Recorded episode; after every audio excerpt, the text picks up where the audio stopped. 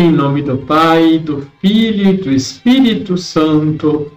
Amém. Olá, tudo bem com você? O que é ser santo? E como descobrir esse caminho em nossas vidas? O Papa Francisco no Ângelus, do dia 1 de novembro de 2020, nos faz refletir sobre esses aspectos.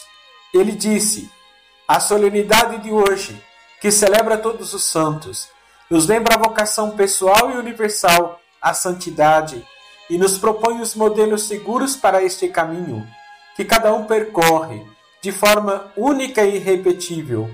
Basta pensar na inesgotável variedade de dons e histórias concretas que existem entre os santos e as santas. Não são iguais, cada um tem a própria personalidade e desenvolveu sua vida em santidade segundo a própria personalidade.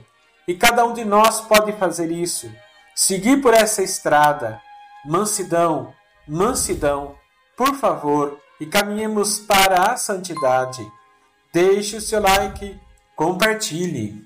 Liturgia, Liturgia diária. diária. Celebramos a solenidade de todos os santos e santas.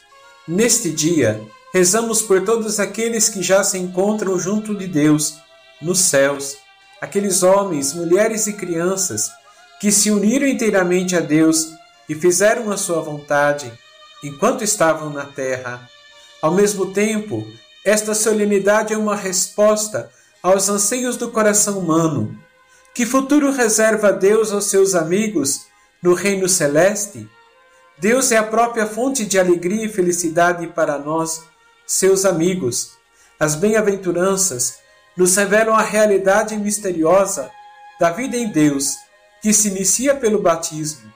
O mundo julga os que se colocam a serviço do reino e do próprio Deus como frágeis, pobres e passam por provações ou privações, como fome e sede, e são perseguidos, injustiçados, mas diante de Deus são defensores da paz, da reconciliação e da misericórdia para o mundo os cristãos parecem fracassados e destinados à morte, mas aos olhos de Deus nos revelam Cristo no alto da montanha.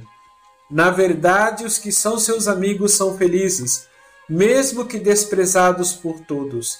Deus mesmo os protege, alimenta-os e chama-os de filho de Deus.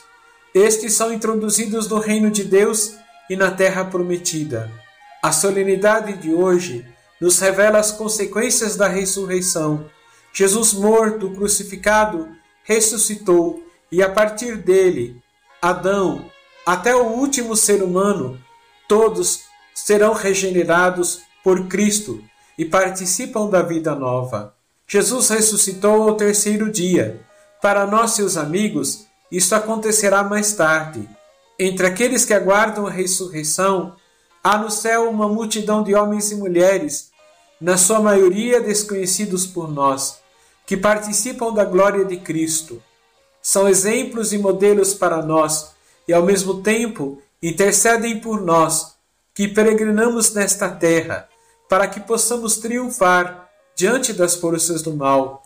Juntos com os santos do céu, com os irmãos e irmãs que estão se purificando no purgatório, elevemos a Deus nosso louvor e ação de graças, porque aquele que vive venceu a morte e vive para sempre. Vamos rezar?